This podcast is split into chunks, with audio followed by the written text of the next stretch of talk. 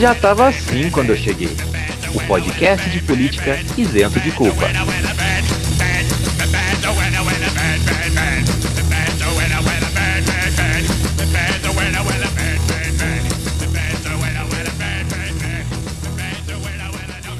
Salve, salve, meus queridos e minhas queridas comunistas de iPhone. Como estamos? Tudo bem? Eu espero que seja tudo bem, seja agradável tarde, noite, manhã, madrugada ou, quem sabe, espaço lapso temporal que você está ouvindo esse podcast. Meu nome é Vinícius Manduca, eu sou sociólogo de formação, sou podcaster por empolgação e ao meu lado aquele que ocupa essas mesmas duas profissões comigo, Henrique Macedo. Olá Manduca, olá a todas e todos. Vida, estamos começando aí mais um Já Tava Assim Quando Eu Cheguei, depois do nosso hiato de carnaval, qual estávamos resistindo alegremente nas ruas. Estamos começando aqui o nosso mês de março, já nosso primeiro podcast de março, com a temática votada, com votação recorde nas redes sociais, que é formas com que a direita chama a esquerda. Então seremos chamados aí pelos nomes que vocês já estão habitu habituados, né?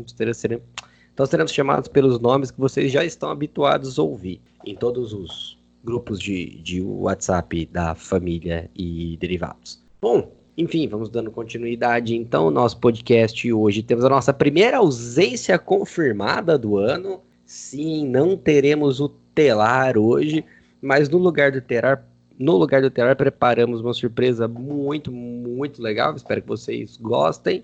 Teremos sim o nosso cientista Bruno Manduca na vida, universo e tudo mais. E hoje é dia de cultura, hoje é dia de leitura. Teremos os nossos herdeiros da Lei Rouanet com o Gustavo Zappa, do, do perfil do Instagram. Esses dias eu li trazendo o review de mais uma obra literária. Teremos o nosso quadro nem cinco minutos guardados, como já é habitual, e debateremos as questões do samba enredo da Mangueira e toda a problemática que se desenvolveu depois, e um assunto um tanto mais sério e mais urgente, que são os protestos chamados para o próximo dia 15 de março. Você tá pronto, Henrique? Eu estou pronto. Tá começando mais um Já Tava Assim Quando Eu Cheguei. O podcast que todo carnaval solta um vídeo aí quebrando o decoro. Vamos então ao nosso quadro Nem Cinco Minutos Guardados. Nem cinco minutos guardados dentro de cada cigarro muito bem, galera. Acendem seus cigarros, peguem seus cafés, que antes de um acabar ou outro esfriar, estaremos terminando de debater as principais notícias que aconteceram essa semana. Você tá pronto, Henrique? Pronto. Valendo! Embaixador do turismo do governo Bolsonaro é detido no Paraguai com passaporte falso. A gente tá falando de quem? A gente tá falando do, do, do rei do rolê aleatório, Ronaldinho Gaúcho, e o que eu acho mais interessante dessa história é que ele entrou com um passaporte falso num país que não precisa de passaporte. Brasileiros não precisam de passaporte para entrar no Paraguai. Entendi. E isso que é bonito. É o crime pelo crime. É o rolê aleatório pelo rolê aleatório.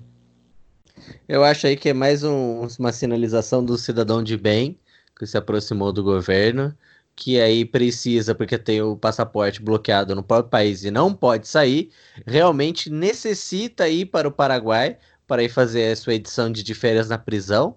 Fica aí a dica, né?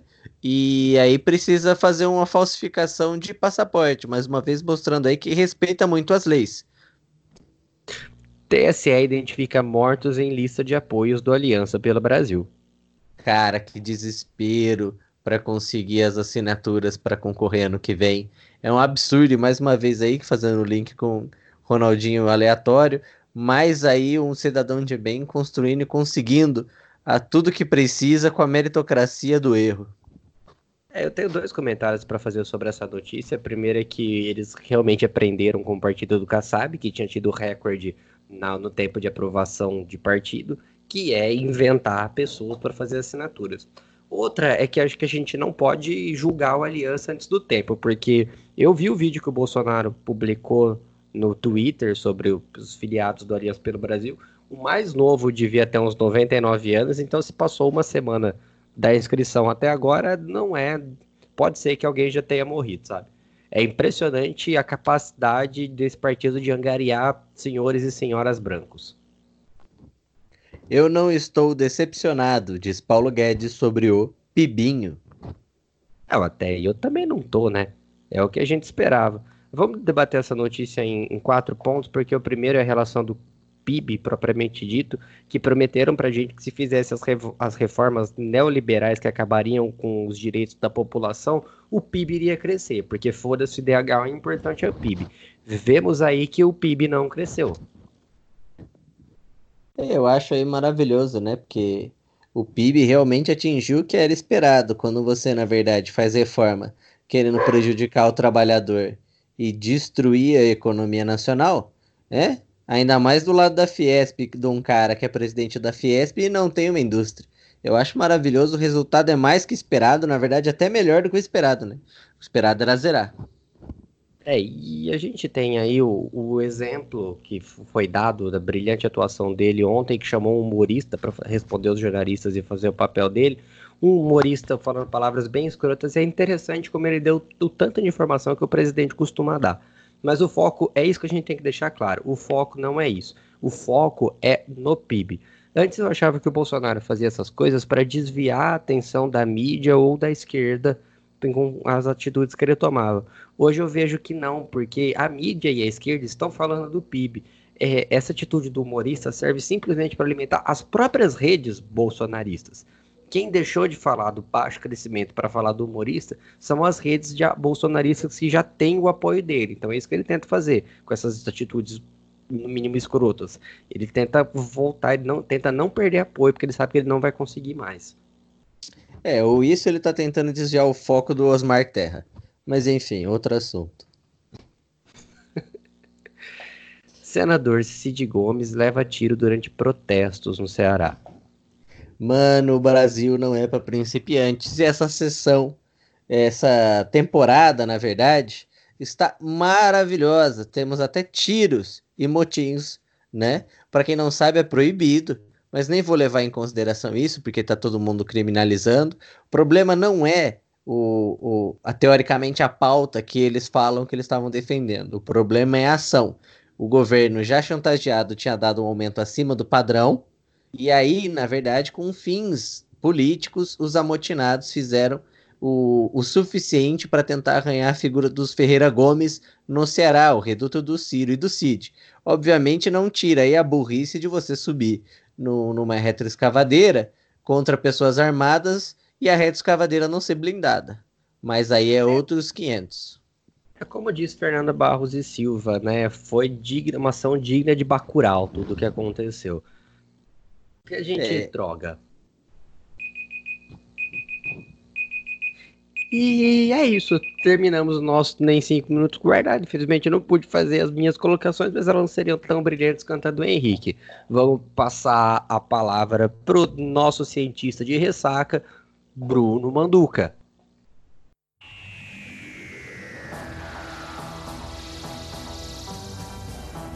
A vida, o universo e tudo mais.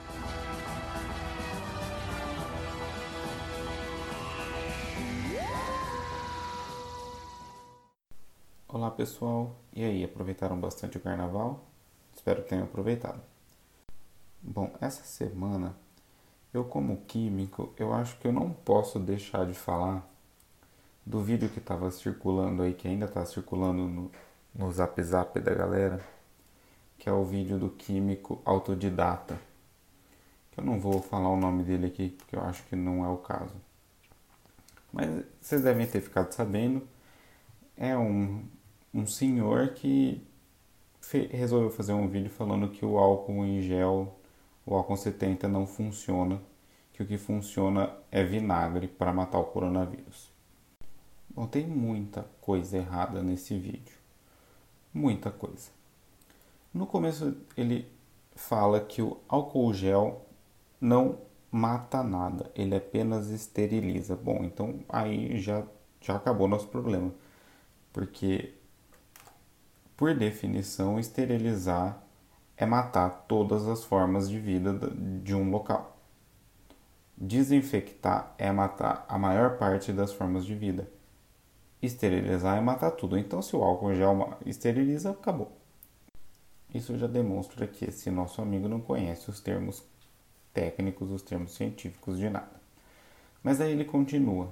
E depois, mais na frente, ele vai falar que o álcool 70 tem 70% de água. Não, o álcool 70 tem 70% de álcool. Essa, pela Anvisa, ele é obrigado a ter 70% de álcool. Os outros 30% é água. No caso do álcool em gel, é utilizado também um gelificante para ele ter a textura de gel, que ele fala no vídeo que é 20% desse gelificante. Mentira, é cerca de 2%. Ele fala no vídeo que esse gelificante utilizado no álcool em gel é usado nos laboratórios para crescer as placas de colônia de bactérias. Não é. Ninguém, nenhum pesquisador usa esse gelificante para crescer bactéria. O que é mais utilizado é o agar-agar, que ele fala no vídeo, que não é utilizado por ser caro. É mentira, é o mais utilizado e esse utilizado no álcool em gel nunca é usado para crescer bactéria. Então, já temos mais uma mentira.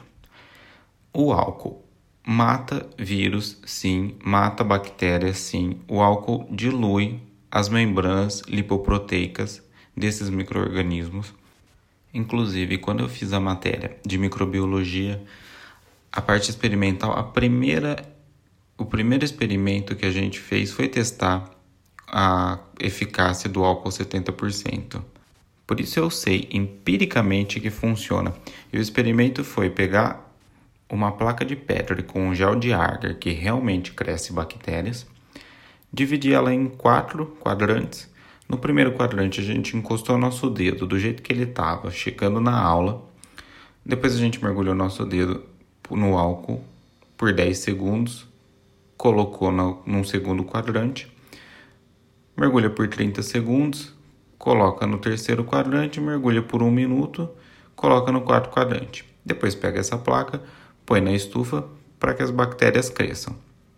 No dia a dia, nosso corpo, em consequência nosso dedo, ele vai acumulando bactérias e micro-organismos que a gente consegue ver depois quando, que essas colônias cresceram ali na, no agar.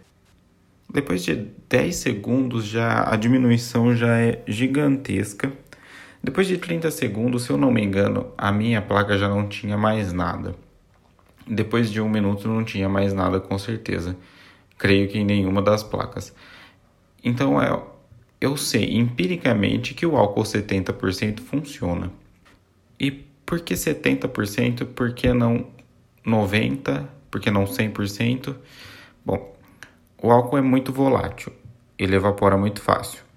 Então, um álcool 100%, o álcool, o etanol absoluto, ele evaporaria muito rápido e não dá tempo de matar, de, de dissolver todo, toda a membrana da, dos micro-organismos um álcool muito menos concentrado, aí também vai demorar muito mais para agir. Então, foram feitos já vários estudos ao longo de muitos e muitos anos e 70% é o, o ideal.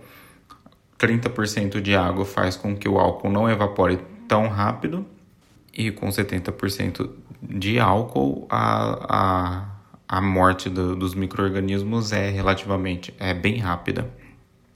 Por último, esse químico autodidata manda as pessoas passarem vinagre nas mãos para se proteger do coronavírus. Não façam isso. Não passem vinagre na mão. Vinagre tem ácido acético que causa queimaduras, faz mal para a pele e não é considerado um agente de asepsia. Ele não mata microorganismos de uma maneira eficiente a ponto de ser utilizado para limpezas e esterilizações. O ácido acético concentrado você não consegue ficar perto, ele queima o, o, nariz, ele queima o olho, ele é muito forte. O ácido acético diluído não é prático, você teria que deixar sua mão de molho por um tempo para talvez ter algum tipo de de esterilização ali. Então, por favor, não usem vinagre, vocês não estão se protegendo. Na minha opinião, esse cara tinha que ser processado criminalmente porque o que ele faz é de uma imbecilidade. Ele está se aproveitando de uma situação que não é simples, que é uma potencial pandemia para ganhar, sei lá, views, likes, não sei o que, que ele quer com isso, mas está tudo errado, tudo que ele fala é fake news. Gente, não existe químico autodidata. Química é difícil pra caramba, e não só química, todas as matérias, é tudo muito difícil, é tudo muito complexo, é tudo muito mais profundo do que aquilo que a gente que vê de fora acha que é. Eu posso falar da química, então eu posso falar que ninguém aprende química orgânica, química quântica, termodinâmica, cinética, bioquímica, química analítica sozinho. Ninguém é autodidata em uma ciência inteira. Numa época em que o obscurantismo está crescendo e por algum motivo as pessoas acham que ciência não é mais tão importante, é muito, é fundamental que a gente defenda a importância do ensino superior. E como uma fonte cientificamente confiável, que é um artigo que saiu no Journal of Hospital Infection, uma revista da Elsevier. Ele é um artigo de revisão que está disponível desde 6 de fevereiro agora de 2020, de um, de um grupo alemão, e o artigo chama Persistence of Coronaviruses on Inanimate Surface and Their Inactivation with Biocidal Agents. E nessa revisão eles pegaram os, os últimos 20 anos de pesquisa sobre vários tipos de coronavírus e como eles tanto quanto tempo eles sobrevivem nas superfícies e quanto como matá-los, né? Como inativá-los. Quem quiser pode ler ele, ele encontrá-lo nas internets. Mas eu vou ler a conclusão que eles chegaram, que basicamente coronavírus humanos podem permanecer infecciosos em superfícies inanimadas por até nove dias ou seja, em corrimão, em botão de elevador, nesses, nos lugares que a gente põe a mão, eles podem ficar ali vivos por até nove dias. Mas a desinfecção pode ser feita com solução de hipoclorito de sódio, ou seja, cândida, varex, esse tipo de coisa, etanol 70% ou peróxido, solução de peróxido de hidrogênio 0,5% que é água oxigenada, por um minuto. Um minuto dessas soluções ou do álcool 70% e você tem a morte dos vírus. Então, o álcool funciona assim. E, gente, o vírus chegou no Brasil, vocês viram já, né? A melhor forma da gente se proteger é lavando as mãos, pelo menos por 20 segundos com água e sabão, é usando álcool, é manter o nosso sistema imunológico saudável. Se for tossir ou espirrar, faz isso no cotovelo. Se chegou, chegou do, de algum lugar público, estava no ônibus, no metrô, chegou em casa ou no trabalho, primeira coisa, lava a mão. Mas é isso, gente. A gente tem que agora se prevenir, mas sempre da maneira correta e com as informações certas.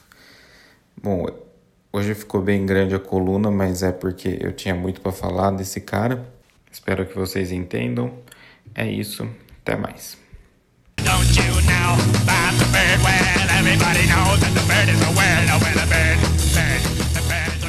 Maravilha, maravilha. Muito obrigado, Bruno, e bem-vindo ao clube, né? Agora que você também tem o seu PT comunista na química, acho que toda a ciência tem seu terraplanismo, como você pontuou, né, Henrique? É, o nazismo de esquerda da química. então, bem-vindo ao clube. É, nossa, o Bourdieu pira quando ele escuta um químico autodidata, né? Eu acho importante mesmo, porque é uma metodologia de estudo em casa, né? Eu acho que imagina ele, né? Porra, eu, eu, eu escrevi, eu, eu, eu comparei o diploma a algo sagrado e os caras me vêm com. Ah, mano, não, não. As pessoas passaram anos aprendendo. Mas na verdade é a ideologia de esquerda das, das federais, das universidades públicas, né, cara?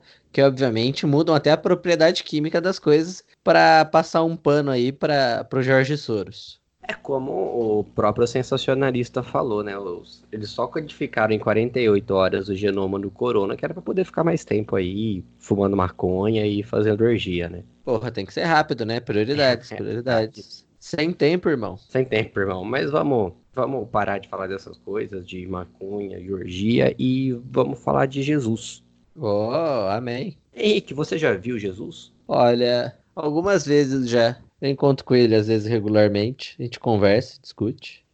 É, eu, eu, posso dizer que como uma pessoa de fé, eu já me encontrei com Jesus algumas vezes, nunca vi ele no, visualmente falando. Eu acho que quem tem fé sabe essa coisa de sentir e tal, mas eu, é, é interessante que a gente não tem uma imagem clara de Jesus, a não ser a imagem colorizadora que foi empregada para a disseminação do cristianismo na Europa que era completamente diferente do Jesus, que a gente considera que seria o Jesus real, o Jesus de verdade, tem cara de ser de alguém pobre do Oriente Médio. Ah, é? Não, mas o Jesus não é hipster, não. O que eu vi ali não era hipster, não.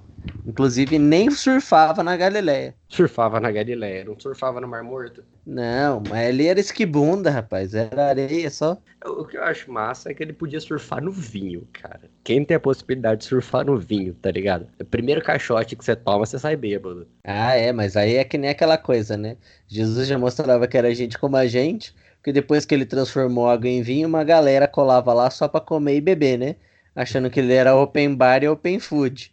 Aí ele saía vazado do rolê para evitar esse tipo de gente interesseira.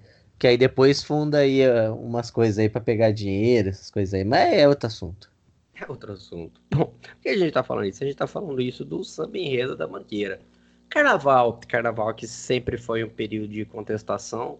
É, o próprio fato de você poder sair na rua e curtir o carnaval já é por si só um, uma consequência de luta política, de certa forma. As roupas que você pode usar no carnaval são consequências de luta política e a forma como você pode ou não ser tratado, tratada no carnaval, as consequências que alguém tem por te tratar mal, e aí eu tô falando de abuso sim, são consequências de luta política. Como tal, o carnaval como uma manifestação popular, ele não poderia ficar de fora de manifestações políticas, ainda mais quando a gente tem um presidente que é contra o carnaval. Logo, como a gente falou no último episódio, curtir o carnaval já é manifestações políticas. Recentemente, porém, em, na, nas avenidas do samba, a gente tem visto coisas muito interessantes para além da, das histórias dos visigotos e etrúcios, como as escolas de samba costumam contar, de, da Grécia Antiga ao Império Romano Veja a história nossa Pucaí, sei lá, é umas coisas assim que eu não sei quais são. Que é a comédia natural, né? Alô, Atila Uno! é, mas, e os Etrúcios? Os Etrúcios, enfim. Alô, é... alô Asterisque! Alô, Obelisques! Estamos aqui por Karl Marx! Filosofia de avenida parte, recentemente, nos últimos anos, a gente tem vindo uma contestação da política partidária diretamente. Eu acho que a, a memória mais longínqua que eu tenho disso, de forma descarada, é o vampirão do Temer, de uma escola que tinha acabado de ascender ao grupo das escolas especiais. E a gente vem tendo contestações políticas é, em, em consequência. Então, nós tivemos no Carnaval de São Paulo um carro representando o presidente, que era um, um Bozo, um palhaço, né? O palhaço Bozo vestido de presidente fazendo arminhas com a mão. Ah, teve o. Ah, a escola que ganhou o Carnaval de São Paulo foi a Águia de Ouro, que teve um enredo inteirinho sobre o Paulo Freire e a importância da educação. E isso é mais político do que nunca. Mas, estranhamente, mesmo não tendo uma contestação direta ao governo federal, a escola que foi mais contestada foi a Estação Primeira de Mangueira, que teve como seu samba enredo de 2020 A Verdade Vos Fará Livres. E tivemos coisas bem chocantes para algumas pessoas na avenida, não é isso? É, completamente. Na verdade, o que choca mesmo é que primeiro foi o que você falou. Jesus já vem com uma quebra. Ele não é surfista, na é verdade. Aí ele é representado como um menino negro, né, de cabelo descolorido, se eu não me engano, e tá numa cruz cheio de bala, né? E aí chocou a galera porque, adivinha, o que, que é a classe média reacionária não a conservadora, né? A reacionária. O que a gente mais tem reacionário com conservador, na minha opinião. O que, que eles acharam que era a representação do quê? Do quê? Bandido. Porque, obviamente, ah. Pra galera, né? Aquela representação não podia ser só de um estudante voltando da escola e que foi baleado pelo caveirão voador, né? Obviamente, teria que ter uma conotação é, de criminoso, bandido, que afinal é como eles veem essas comunidades. E aí vem toda uma polêmica desnecessária, talvez porque, como pessoas religiosas que nunca estudaram a Bíblia, talvez esqueçam aí da trajetória de Jesus. Ou então tenham tão acostumados a ver o filme de Jesus na Páscoa que esqueçam que as forças romanas eram as forças de segurança que faziam controle de um território junto com forças romanas, servindo a Roma, na verdade, que eram da própria região, e que sim, Jesus, galera, foi preso.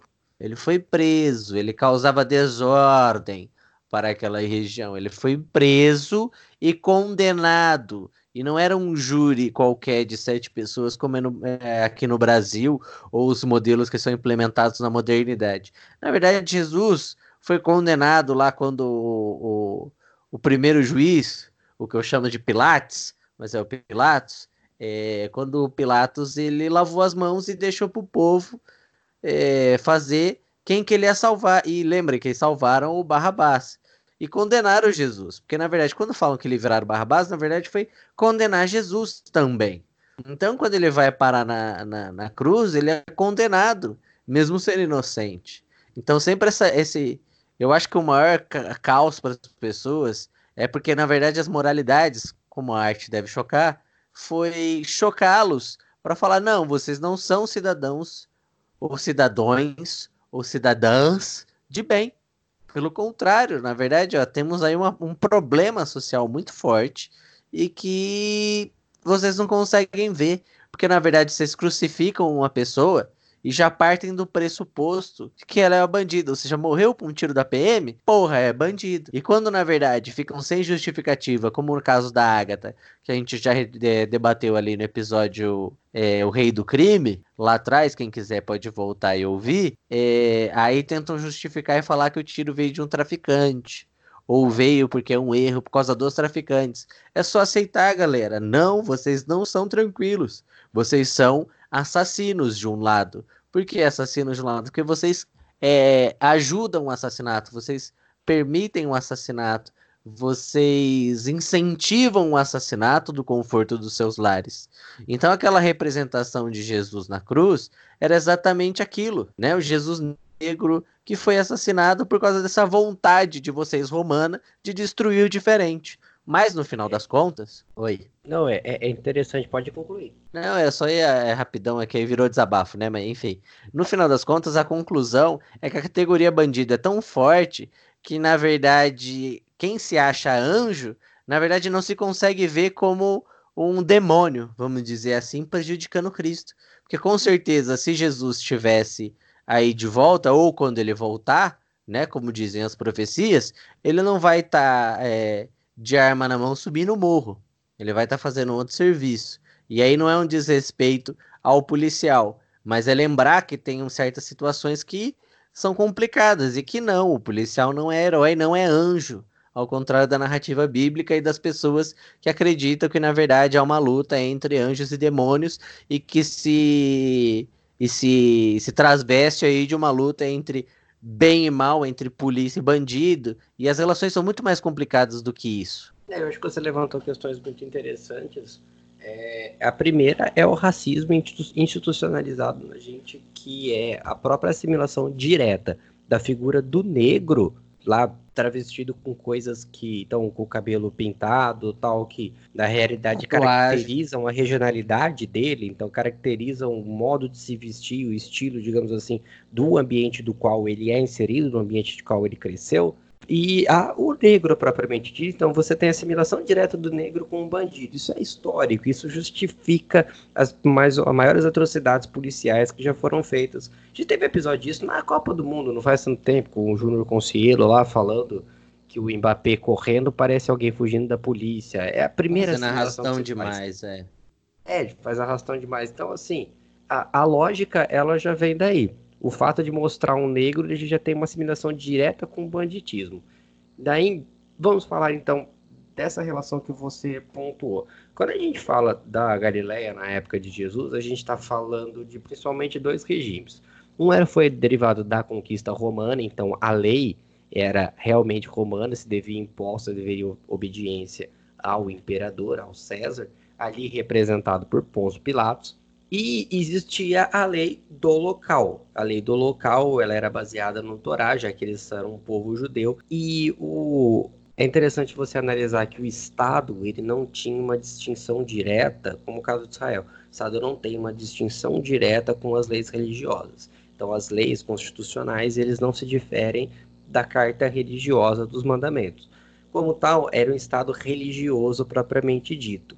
O fato de Jesus estar questionando a, as escrituras, como eles apontam, e aí você tem basicamente todo o Novo Testamento é o questionamento de Jesus das antigas escrituras, sobrepondo aí uma condição de outros dois mandamentos, tal como ele mesmo coloca, mas o próprio simples fato de estar questionando essas, essas escrituras já coloca ele como transgressor. Então, ele transgride tanto as leis locais como as leis dos dominadores locais, que são Roma. Jesus é um transgressor por excelência, ele é a figura do profeta de Max Weber, né? Max Weber coloca que o profeta, ele é aquele que vem para quebrar o que já existe. Então, ele existe uma religião institucionalizada, burocratizada, o profeta é aquele que através do carisma, ele quebra essa religião e funda uma nova, que depois vai ser racionalizada e depois vai ser burocratizada.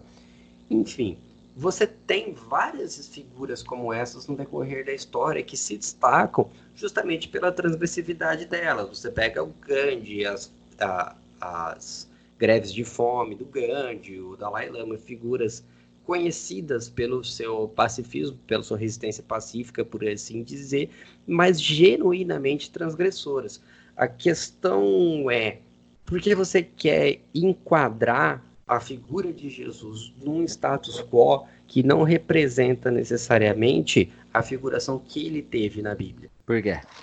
É esse ponto. Então você tem uma adaptação das escrituras, como eles mesmos dizem, eles têm uma adaptação da Bíblia para o seu interesse, pelo seu interesse pessoal e porque a gente tem aquela questão do Brasil que todo mundo quer ser bom, ninguém se aceita como ruim. Se para isso a gente tem que se adaptar ao que é bom ou ruim, que a gente adapta o que é bom ou ruim, já que você não quer adaptar a você mesmo. E é isso que se faz, se adapta à, à religião para os seus próprios conceitos e julga todo o resto a partir dessa própria adaptação. O que eu acho interessante, o que eu acho realmente interessante é você utilizar a figura de Jesus como alguém que seria Jesus hoje, então alguém pobre, alguém que sofreu pelas mãos do Estado, isso ser questionado, como isso é uma ofensa, isso não é uma ofensa. Ao contrário, isso é uma demonstração bíblica. Para mim, isso é uma demonstração clara na Bíblia. Se Jesus viesse hoje, nas condições, eu sei que tem a série Messias lá da, da Netflix e tal, mas se Jesus surgisse hoje no Brasil, aonde vocês acham que ele ia surgir? Guardado, ah. a gente analisar onde ele surgiu na Galileia, onde ele viria. Ah, eu acho que você tá errado. Aí vou usar meu poder de ironia. Eu acho que ele nasceria aí, não de uma fraquejada, nasceria aí no meio do, dos filhos do Bolsonaro, cresceria de arma na mão, apoiando o miliciano, com, ganhando rachadinha, ou se não fosse isso, talvez ele fosse um pouco mais um, um, um, um Bolsonaro lavado, um Amoedo e um Dória, e aí ele que seria um grande CEO, faria FGV e estaria sendo trader na Faria Lima, onde ele arranjaria um grande sucesso e não teria 12 apóstolos, mas ele teria 12 ou 120 stakeholders. Stakeholders é ótimo. Enfim, é, eu não acho que seria esse o cenário, de acordo com o que eu li no Novo Testamento. Então, é uma coisa que a gente tem que analisar. Em que ponto que o samba da Mangueira realmente ofendeu? É, ofendeu por jogar na cara da sociedade aí a realidade que eles querem lavar, né? Ofende porque você pega e mostra para todo mundo e fala, olha, tá foda aqui, hein, amigo? Vocês estão querendo sacanear nós, mas vocês estão matando gente e essa galera aqui não tem nada a ver com a paçoca. Vocês estão empurrando a gente para essa mortalidade e na verdade tá todo mundo achando que não, né? Na verdade eles estão fazendo um bem para a sociedade. Por isso que você pode ser evangélico matador, você pode ser um católico matador, você pode ser um espírita matador, você pode ser uma contradição ainda maior e ser um bandista matador, enfim. O que eu acho interessante do samba é que a frase que ele começa me lembra muito Flor da Terra, do Chico Buarque, que é conhecido como que Será Que Será? A gente vai falar um pouco dessa música no próximo bloco, né?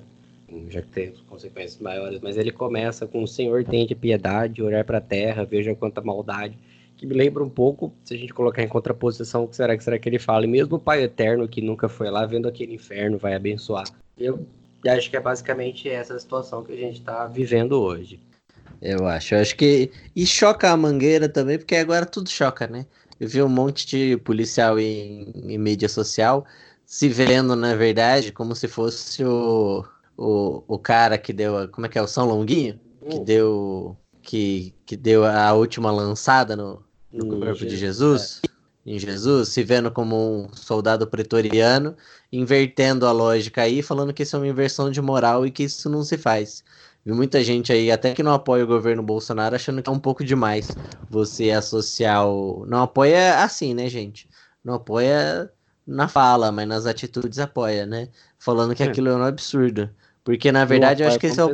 é, acho que foi um pouco que a gente trabalhou com o... Só para encerrar, com o Beto no, no, no último programa que é essa ideia da teologia, né? Esse problema de desarmar uma teologia agressiva e violenta que aí impera na, na nossa sociedade hoje, né? Na, na verdade, mais mundial do que só brasileira, mas enfim. Bom, é, é, impressionante, né? Eu, como cientista social da religião, como sociólogo da religião, eu, eu não achei que nesse podcast eu fosse me deparar tanto com religião, eu queria falar realmente de outros temas, mas parece que tudo que a gente fala desse governo a gente está perpassando a religião em consequência, né? A gente sempre está voltando para esse tema. É, o carro abriala deles, né? É o carro abriala deles. Mas bom, vamos, vamos encerrar esse bloco então? Vamos. Bom, vamos falar um pouco de cultura então? Vamos, vou, vamos. vou chamar aqui o Gustavo Zappa, do perfil do Instagram Esses Dias Eu Li, que vai trazer aí um review de mais uma obra literária. Pode falar, Zappa. Herdeiros da Lei Rouanet.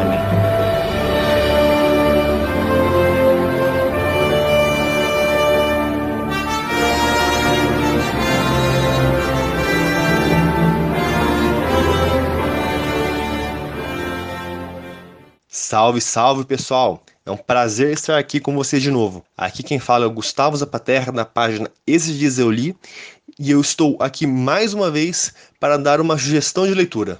A sugestão de leitura de hoje é de um livro de uma das minhas autoras preferidas, a Úrsula K. Le Guin. A Úrsula é estadunidense, nasceu em 1929, faleceu recentemente em 2018 e ficou famosa por suas obras de ficção científica com forte cunho político e social. A mais famosa delas, provavelmente, foi A Mão Esquerda da Escuridão, de 1969, na qual ela aborda principalmente questões de gênero e de patriarcado. Apesar disso, não é desse trabalho dela que eu gostaria de falar com vocês, mas de Os Despossuídos, de 1974, obra com a qual eu tive meu primeiro contato com a autora e que superou todas as minhas expectativas. A história se passa entre o planeta Urras e sua lua Anarres, ambos habitados por humanos. Anarres é pobre em recursos naturais e possui um ambiente inóspito, mas tem uma característica única: é uma sociedade plenamente igualitária, totalmente horizontalizada, na qual os conceitos de propriedade privada e governo foram totalmente superados.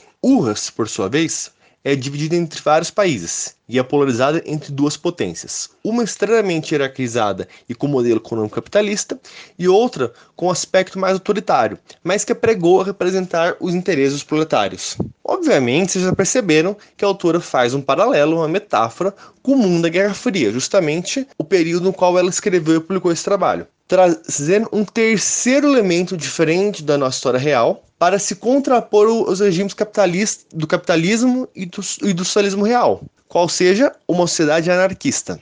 A sociedade de Anares tem essa configuração anarquista, pois foi fundada por dissidentes de Urras que migra migraram para lá com o intuito de criar uma nova comunidade. Esses dissidentes eram revolucionários em Urras, e para impedir os conflitos que os revolucionários causavam, os governos do planeta permitiram que eles migrassem para a Lua e lá estabelecessem seu modo de vida sem interferência externa. Por conta disso, a profunda desconfiança entre as populações de Anares e Urras, que cortaram quase a totalidade do contato uma com a outra há quase 200 anos.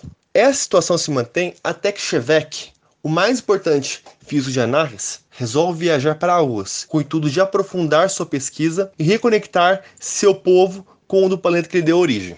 Desse momento em diante, acompanhamos o choque de Chevek com a sociedade capitalista que encontra em Urras, com a diferença de valores e princípios entre os dois mundos e com a sua dificuldade de adaptação. Essa dificuldade vai por todos os aspectos, desde da forma de ser tratado socialmente, da, do, da abundância de bens materiais que as camadas mais privilegiadas têm, em contraste com a extrema pobreza da, de outras pessoas, com as questões de gênero, já que o país que ele está em Urras é extremamente patriarcal, enquanto a cidade da qual ele vem, em Anaris, não tem essa característica patriarcal, entre outras várias diferenças. Em paralelo a isso, temos flashbacks pelos quais conhecemos melhor o funcionamento de Anaris, como aquela cidade funciona, é, como ela se organiza, como uh, poderia existir uma sociedade anarquista de fato sem governo central, e também um pouco mais de como se formou a personalidade de Chevek, que tipo de pessoa ele é e o que o motiva a buscar essa reaproximação entre os dois povos. Contudo, o livro vai bem mais a fundo que isso, sobrando reflexões e críticas sobre todos os desenhos sociais retratados. Não tem é, passação de pano ou idealização de nenhum deles. A autora não tem uma perspectiva nem um pouco idealizada,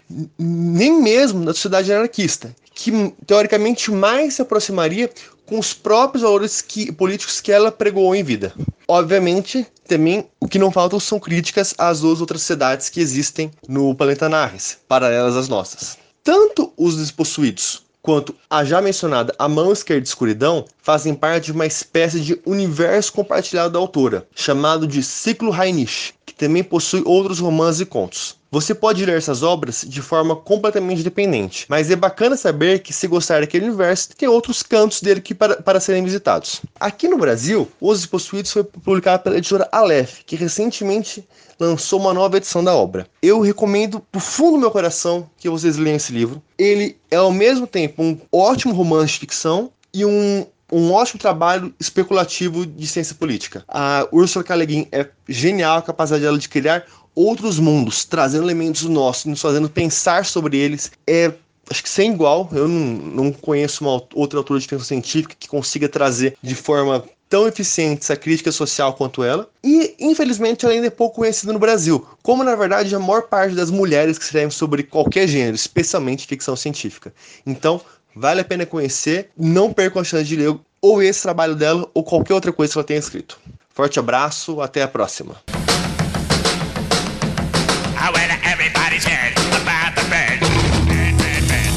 Maravilha, maravilha. Valeu, Zapa, pela sua contribuição.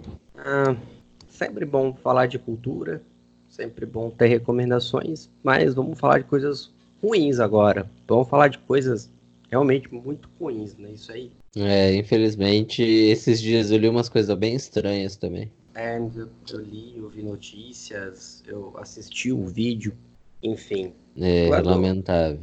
Quando o contratualista Montesquieu elaborou a divisão de poderes que ele pensou exatamente quais seriam as funções estatais, como esses poderes deveriam ser divididos para que possam sim cumprir essas funções, que é o executivo, o legislativo e o judiciário.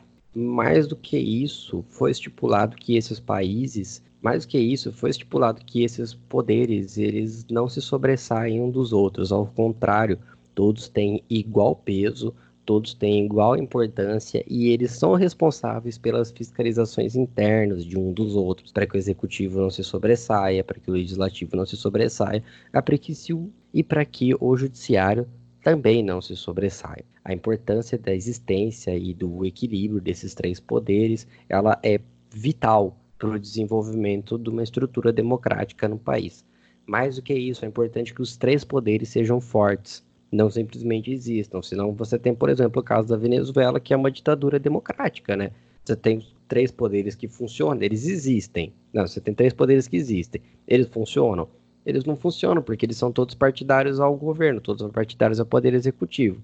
Então, é uma ditadura em consequência, mas pela legislação ela é democrática. É, aí uma coisa a se discutir, né? Que tem várias linhas. Ultimamente o, o Safatli, que é professor de professor de filosofia da USP, ele tem uma teoria, tá aí no YouTube, se alguém quiser procurar, é a Democracia em Colapso, um evento organizado pela editora Boitempo.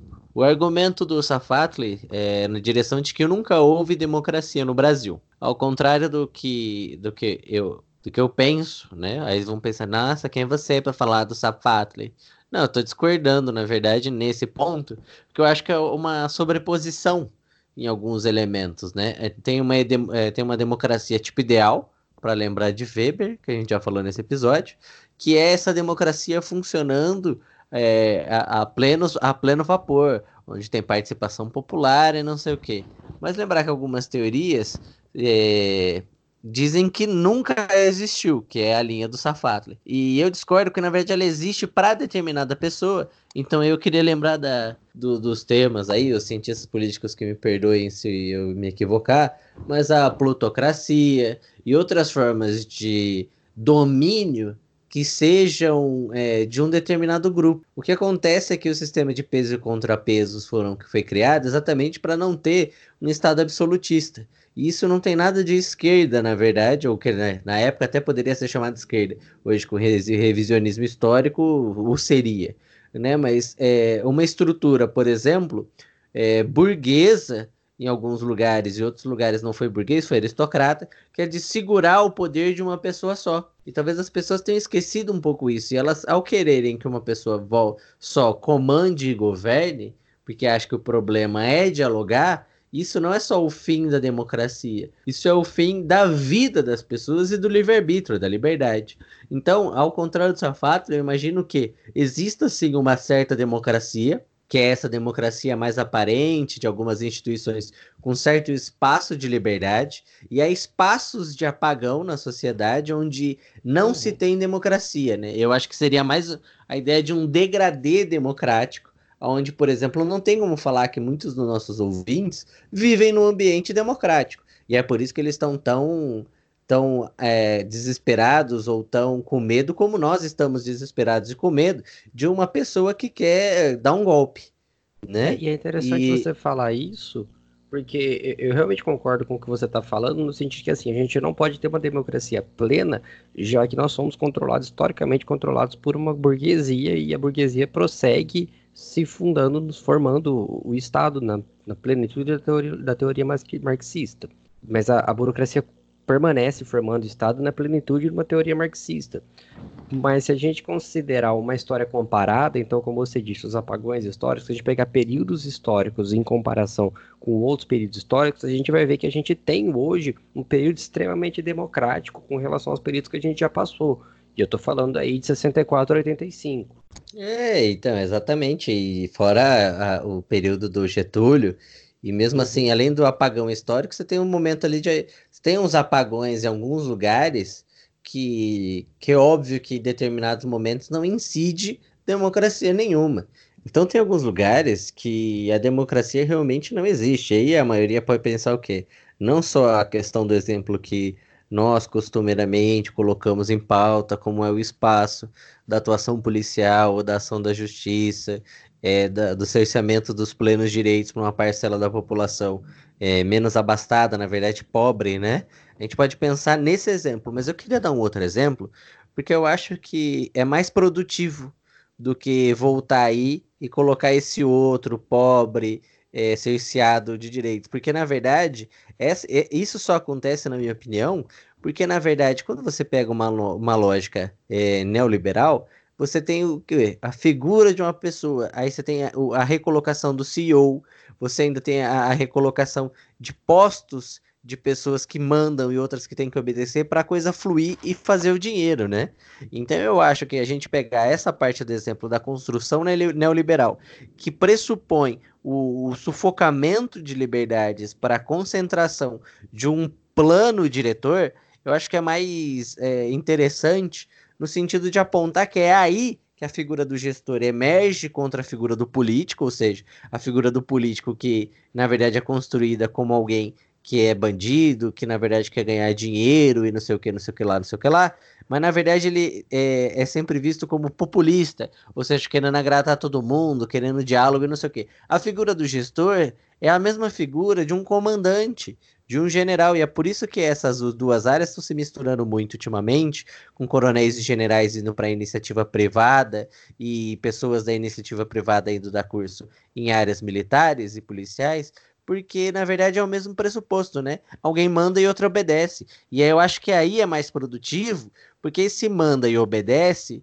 por mais que seja um pouquinho mais complexo, e depois a gente pode falar sobre isso, é fundamental para acabar com a democracia que é justamente o que estão achando que estão fazendo com o Bolsonaro, né? Porque o Bolsonaro acha que ele não consegue mandar porque tem muita democracia.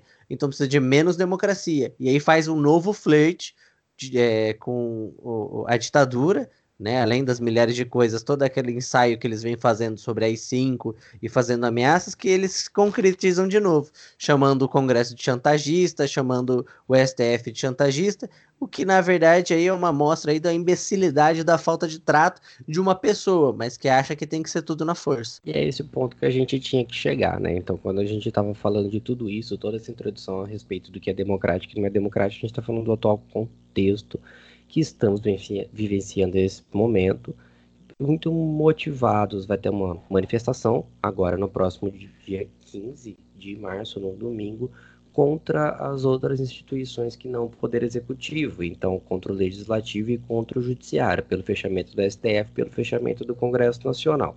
Até aí tudo bem, porque a, a democracia guarda os direitos de manifestações, mesmo por, por mais imbecilidade, por mais imbecis que eles sejam. A, a questão Amém. é que foi tiveram vídeos de apoio e chamando, convocando as pessoas para essas manifestações. Bem, a questão é que tiveram vídeos disparados do celular do representante do executivo convocando as pessoas para essas manifestações. E aí isso configura uma clara tentativa de golpe. Se é a intenção real dele, eu não vou debater aqui. O que eu vou dizer é que configura uma clara tentativa de golpe todo esse estranhamento, ele, na verdade, ele é uma coisa antiga já, esse total descontentamento. A gente vem desde antes da eleição, que o então deputado Eduardo Bolsonaro disse que para acabar com o STF precisa de um cabo ou um soldado. Isso foi muito, muito mal visto mesmo. Mas todo esse processo ele vem se decorrendo. Nas redes bolsonaristas, as redes reacionárias, elas têm se articulado que os problemas que o Brasil vem enfrentando por conta da má administração do presidente, ela se deve muito ao fato de que o Congresso não tem deixado ele governar. Porque a gente sabe que há uma falácia, o Bolsonaro ele não tem passado algumas pautas morais, mas as principais reformas econômicas ele conseguiu fazer, muito devido ao Rodrigo Maia. A gente até discorreu um pouco sobre isso aqui, mas a gente sabe que as principais reformas, os principais movimentos com relação ao grande capital foram feitos, e o Congresso não só aprovou, como aplaudiu. Algumas pautas morais passam, algumas pautas morais não, mas isso deriva muito do posicionamento do Congresso. Isso é natural quando você tem um Congresso forte. Alguns chegam a dizer que no Brasil existe uma espécie de parlamentarismo. Não, não existe, porque você tem um executivo forte também. Mas você tem um parlamento forte, você tem um Congresso, um legislativo forte. Isso é necessário para o andamento da democracia. O problema é que se vê essa noção de fazer acordos, a necessidade de se construir relações e de fazer acordo, como uma característica da velha política. É, é uma característica da velha política, mas é uma característica política em essência. Governar é fazer acordos. Governar, quando você está governando um país mais de quase 300 milhões de pessoas, você não tem como atender a todas as ânsias, você não tem como atender a todos os gostos. Isso o Bolsonaro está vendo muito bem, mais, mais que todos os gostos, todas as necessidades, né? Tanto que ele desistiu de atender a todo mundo, nunca foi a intenção dele, mas ele só atende ao curral eleitoral dele. Ao curral não, ao pasto eleitoral dele, né? Sim. A grande questão é que esse estranhamento com o Congresso ele vem citando sobretudo a partir das declarações de General Heleno, falando que o Congresso é chantagista. O Congresso não é chantagista se ele pede acordos, se ele não aprova tudo. Isso não é chantagem, isso é democracia. A questão é que quem está acostumado a mandar e o outro obedecer não aceita bem quando não consegue mandar. E aí vai se disseminando um ambiente social, um ambiente político social desfavorável, efervescido, que culmina nesse tipo de manifestação. E aí, quando o representante do executivo chama as pessoas para essa manifestação, aí a nossa sirene começa a tocar e a gritar desenfreada. Por quê? Tem, tem coisas anteriores, né? É, eu cheguei a falar aqui da relação da importância dos militares no governo Bolsonaro, e você teve aí a demissão do, do ministro da Cidadania e no lugar dele foi colocado um militar. Nós já éramos o governo Era maior. O, foi o, o, Osmar Terra sai de é, Cidadania, é, entra o Onyx e o, o general vai para Casa Civil. É, exatamente. O general foi para Casa Civil. Então, o general ele foi controlado do, do, do orçamento, quer dizer, enfim, da, da administração da máquina pública propriamente dita. Uhum. Consequência disso, não só em consequência consequência disso, mas a gente tem somado a isso, a gente já tinha o maior e melhor incidência de militares nos ministérios. Só que isso não, não é só isso, porque você tem militares no secretariado inteiro. É a maior incidência de militares em um poder executivo da história do país, mesmo isso a gente falando de governos militares. Então você tem uma construção da base dele, você tem uma construção de uma base militar que permitiria uma ala aí bélica, digamos assim, uma ala de monopólio de violência para aplicação de um golpe. E a gente tem é, esses indícios. Então a gente tem o chamamento popular. Paralelo a isso, você tem as mais diversas besteiras que vem se falando. Então, desde chamar o, o, o humorista tal para desviar um pouco o foco, que seja. O fato é que você ainda tem coisas anteriores, como o Henrique bem lembrou. Essa questão aí de você falar, o vira e mexe, você chama i5. Guedes falou, Eduardo falou, tal, ah, o i5, o i5. A gente chegou a falar isso no programa sobre i5, né? Que os caras uhum. eles vão jogando isso para que você se acostume com essa palavra. Porque da primeira vez, nossa, i5, ele falou de i5, vai fechar o Congresso, não sei o que lá todo mundo assusta. Os caras começam a jogar, jogar, jogar, jogar, e você vai se acostumando com essa palavra. Não com essa ideia, mas você vai se acostumando com essa palavra. Quando não choca mais, é mais fácil de você fazer movimentos escusos para conseguir isso. E aí eu então, queria aproveitar que você. Oh, desculpa, termina. Falar, não, então o que eu queria, o que eu queria dizer sobre isso, só para concluir, é que acende todos os nossos alertas, sim, as sirenes estão gritando e as luzes estão piscando. É, eu queria aproveitar seu gancho aí sobre a questão de falar para a própria base, fazer esse tipo de flerte o tempo todo e falar das luzes, porque é uma crise provocada, né? Eu queria argumentar isso e Sim. eu estou pensando muito nisso, porque desde a eleição, um pouco antes da eleição, o próprio Trump e o Brexit vão mostrando uma, uma tática e depois a gente pode chamar a Bárbara Lima para conversar com a gente, que é o nosso projeto, que é, é o, a forma de comunicação né, de a comunicação política, mas eu queria apontar na forma de comunicação política a mobilização de afeto. Por que, que mobilização de afeto? A movimentação de raiva, é, a mobilização e, a, e o vínculo de raiva, descontentamento, amor, ódio e tudo aquilo que, que pode ser feito, que na verdade vão sendo criados e produzidos nessa massa.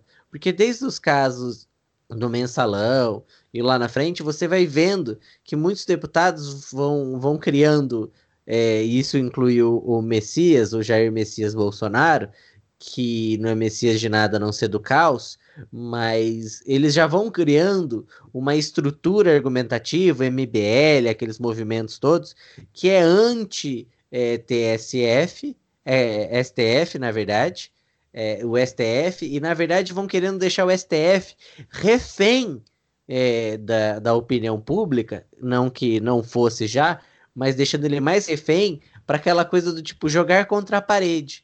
Então, desde que antes nas eleições, o Bolsonaro já queria é, que as pessoas colocassem, usar aí a base de apoio dele para colocar tanto o Congresso quanto o STF na parede, para ele poder então chantagear os dois poderes. Então, ao contrário do Heleno, eu acho que ele é o chantagista, porque ele é do Serviço Nacional de Informação, ele é do Gabinete de Segurança, ele e o Vilas Boas, que lá atrás tweetou, para garantir que o STF descumprisse a Constituição em um caso específico, né? E então aí a gente vê que vai sendo construída uma narrativa que provoca na galera, como se fosse um. Na galera aí, que eu digo é apoiador do, do Bolsonaro, e que também já foi aí culpa de mídia e tanta gente que criou aí um ódio à política, um ódio ao direito, um ódio ao garantismo no direito, é, uma ode ao punitivismo, enfim, um monte de coisa que vai sendo trabalhado ao longo do tempo e vai sendo ressaltada nessa base eleitoral do, do Jair Bolsonaro. Uhum. E o pior disso tudo é que você vê, por exemplo, aqui nem a denúncia da, da CPI da fake news, do vídeo, dos vídeos que vazaram contra o, o Rodrigo Maia e outras, e outras personalidades do meio político, que saíram do gabinete do, do Eduardo Bolsonaro saíram do gabinete de outras pessoas. Esses vídeos são feitos para inflamar, e aí aquela ideia de que o AI-5 tem que vir, na verdade parece é, o, o final do ato. O começo do ato é movimentar esse sentimento ante esses poderes e aí querer inflamar uma, uma ideia de que o Jair Messias Bolsonaro não é incompetente. Na verdade, ele está cercado aí de hienas, que foi aquele vídeo que ele, que ele também compartilhou, Sim. né? que é ele, o leão. leão e, e É, e lutar de erros. E basicamente ele tenta, na verdade, dar um golpe. E é um golpe também na perspectiva do afeto.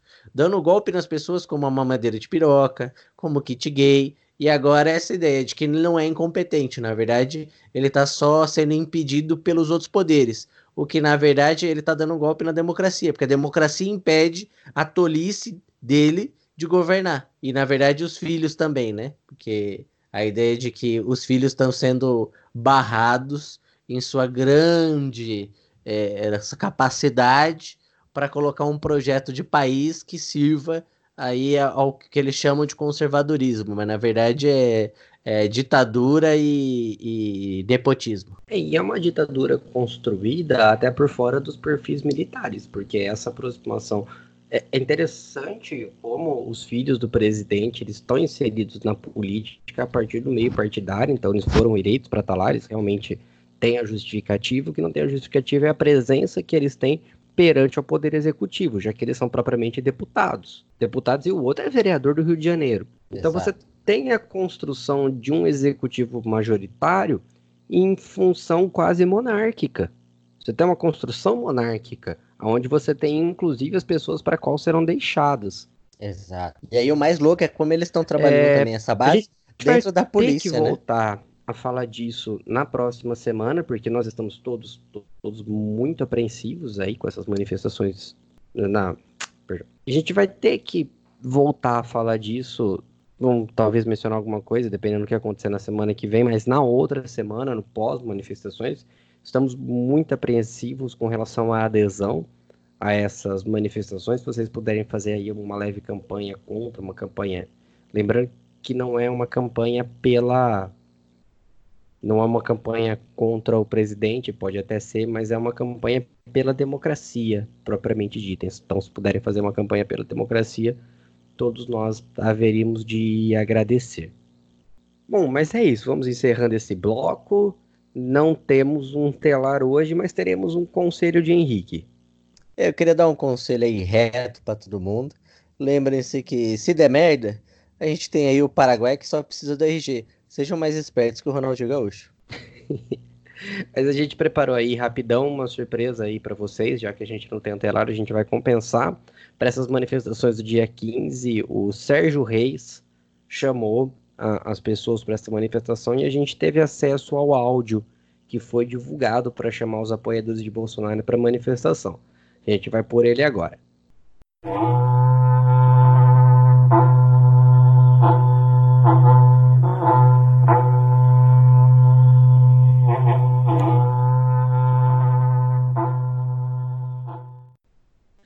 É isso. Vamos ir caminhando então para o nosso final. Gostaríamos de anunciar algumas coisas muito, muito interessantes ao nosso ver. Primeira coisa, sigam a gente nas redes sociais. Vocês já sabem, né? Na nossa página no Facebook, já estava assim quando eu cheguei.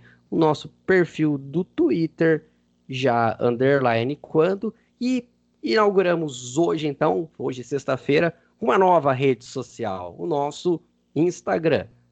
Aê! Já, é, a rede já foi criada, então ela já está funcionando. Você acessa ali, já estava underline, cheguei para nos achar.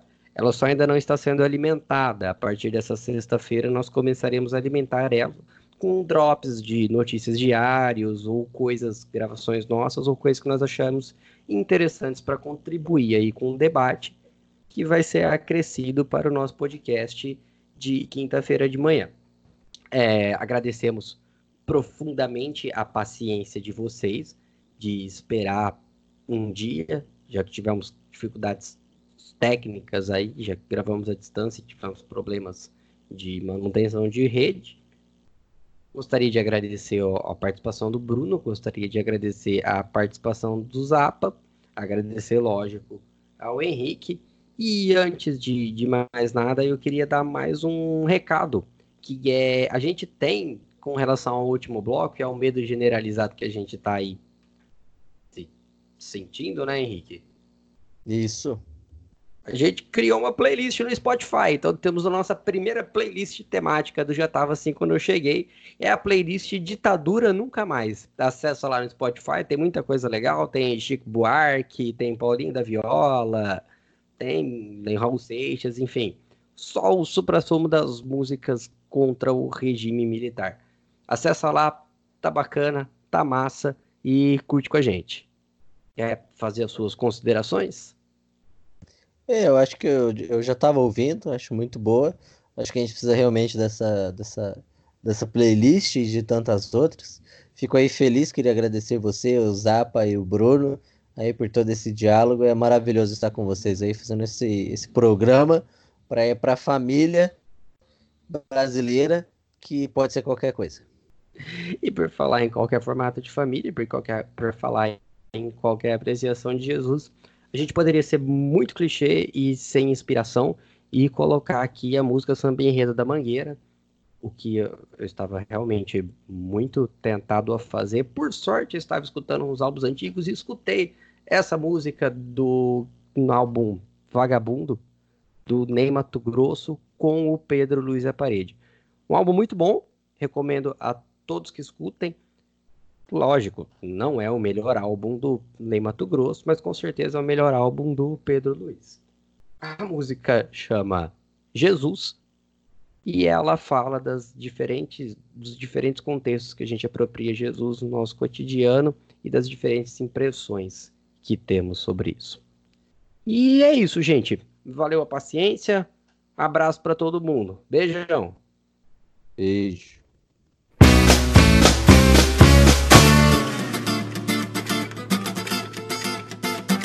Salve, salve, simpatia.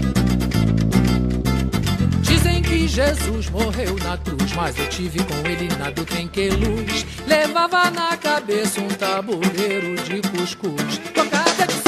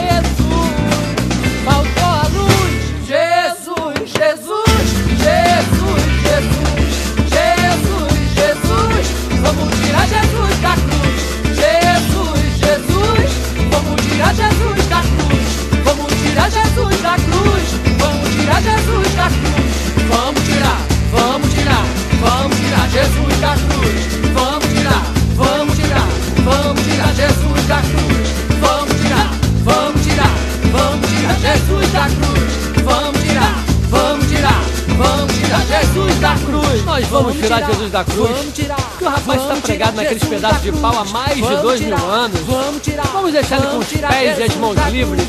ele vai pular, tirar, vamos dançar, vamos tirar tirar cambalhota cruz. e fazer Vamos tirar, muito melhor. Vamos tirar, vamos tirar Jesus da Mas cruz. é muito Vamos tirar, melhor. Vamos tirar, vamos tirar Jesus da cruz.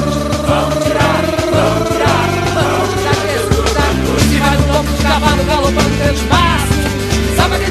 Celeste, vai no do cavalo galopando pelo espaço.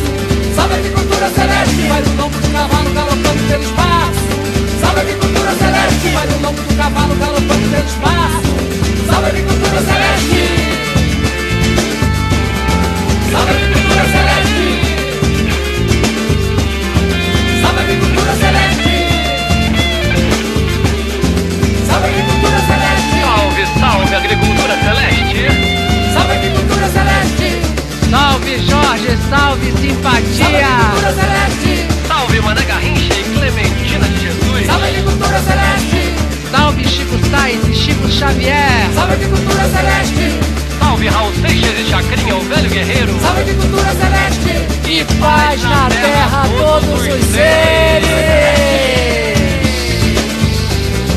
A agricultura celeste.